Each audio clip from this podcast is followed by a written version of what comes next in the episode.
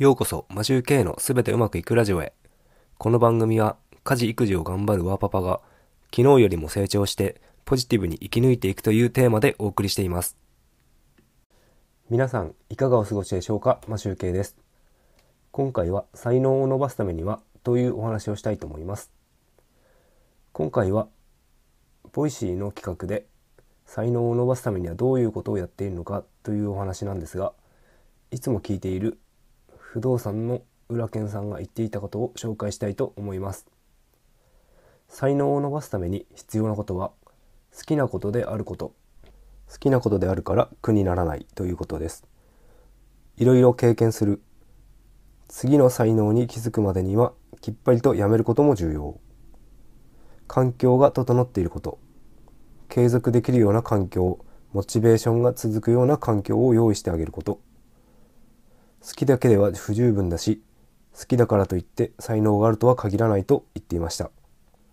また、ずっと続けていてもいつ開花するかわからないということもあります。早熟な人もいれば遅咲きの人もいますからね。僕も裏剣さんと同じように思っていて、好きなことだと頑張るという気持ちがなくても勝手にやり続けられると思います。いろんなことをやってみたければ何が好きかはわかりません。環境はすごく大事で周りが応援してくれる環境かどうかというのが非常に大事だと思っています。僕の過去の話になるのですが高校1年生の時に進路相談の際希望の大学を書いたところ担任の先生からうちの学校からこの大学に進学したことはない真面目に書けと言われたので今言われたのを今でも覚えています。希望大学の進学が難しいのであればどうどう難しいのかどうやったらいけるようになるのかなどを一緒に考えたりするのが先生の役目ではないでしょうか。今思えばこういう先生がいるからあの大学に行けない状況になっているのではないかとさえ思っています。高校生の時に僕の周りには環境ができていなかったんでしょう。